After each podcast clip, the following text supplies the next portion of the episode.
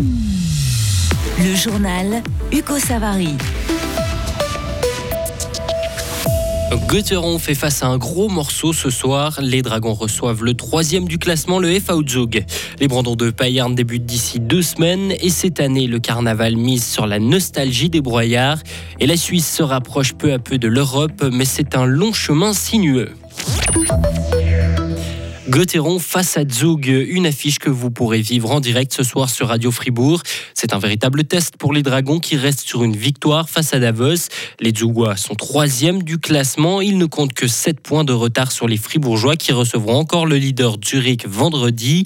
Avant ces échéances, Christian Dubé a dû réveiller ses troupes hier à l'entraînement. On l'écoute. Les deux prochains matchs se jouent contre les deux meilleures équipes de la Ligue, donc euh, incluant nous. Alors, euh, ça va jouer rapide, donc il n'y a pas de surprise. Donc, euh, un lundi matin, tu peux avoir une équipe qui est à moitié endormie. Si l'équipe dort, tu as quelqu'un qui doit les réveiller à un moment donné. Donc, non, non, écoute, l'équipe va bien, on a une belle saison, mais des matchs comme, comme demain et vendredi, c'est un, on dit en anglais measuring stick. C'est pour voir où, tu en es par, par rapport à ces équipes-là. Coup d'envoi de cette partie entre Gauthieron et Zug à 19h45. Rendez-vous pour les propos d'avant-match à 19h30.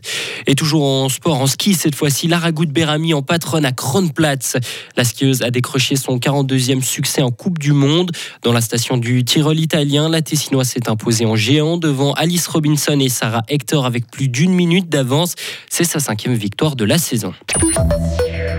Un cours innovant a été lancé par la Haute École d'ingénierie et d'architecture de Fribourg, une formation dans le domaine de l'hydrogène. Il permettra de comprendre les fondamentaux de l'hydrogène comme vecteur d'énergie et découvrir ses différents domaines d'utilisation. Le but est que les participants puissent gérer des projets durables au sein de leur entreprise.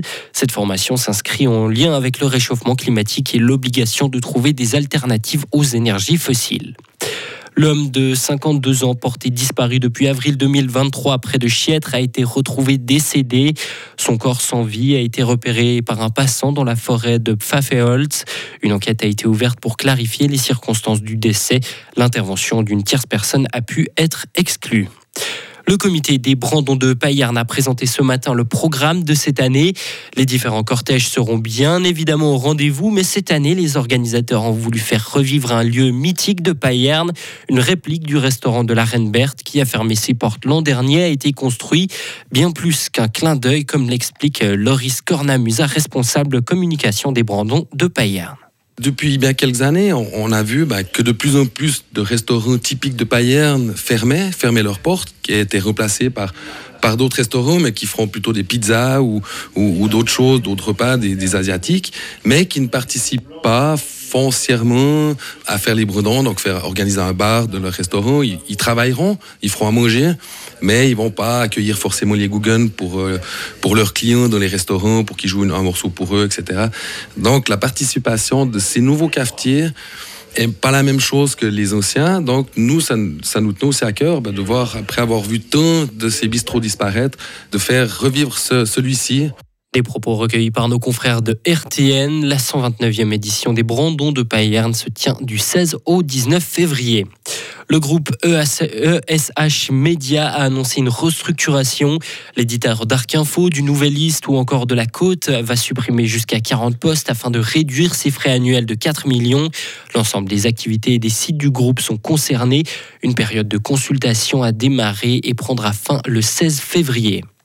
Le Conseil fédéral obtient un soutien important à son mandat de négociation avec l'Union européenne. La commission de politique extérieure du Conseil national l'a soutenu par 16 voix contre 9. Seul l'UDC s'y oppose. Alors s'entendre sur un mandat qui liste les souhaits est une chose, ça risque d'être une autre paire de manches lorsqu'il faudra examiner un éventuel accord, peut-être déjà cet été. Chaque chose en son temps, tempère le président de commission Laurent Verlier. Je crois qu'il faut rester dans le calendrier dans lequel nous sommes. Aujourd'hui, nous avons travaillé sur une proposition de mandat de négociation émanant du Conseil fédéral qui va donc retravailler tout cela d'ici mi-février selon ce qui sera arrivé des différentes commissions. Et c'est avec ce document-là qu'il ira négocier avec la Commission européenne.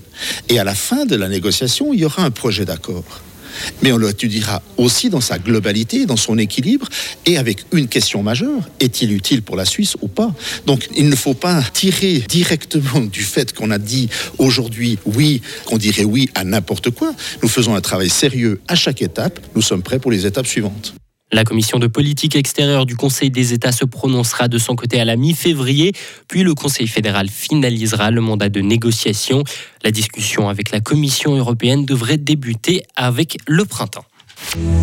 Retrouvez toute l'info sur frappe et frappe.ch. La météo avec le garage carrosserie Georges Beauvais à Grelais et la Ford Fiesta qui vous procure un plaisir de conduite absolu. Le temps de mercredi restera plutôt ensoleillé. Concernant jeudi, on aura plus de nuages avec des averses l'après-midi. Ce sera le retour du soleil pour vendredi et pour le week-end avec toujours de la douceur. Mercredi de 0 à 10 degrés, jeudi de 3 à 8 et de 2 à 8 pour vendredi.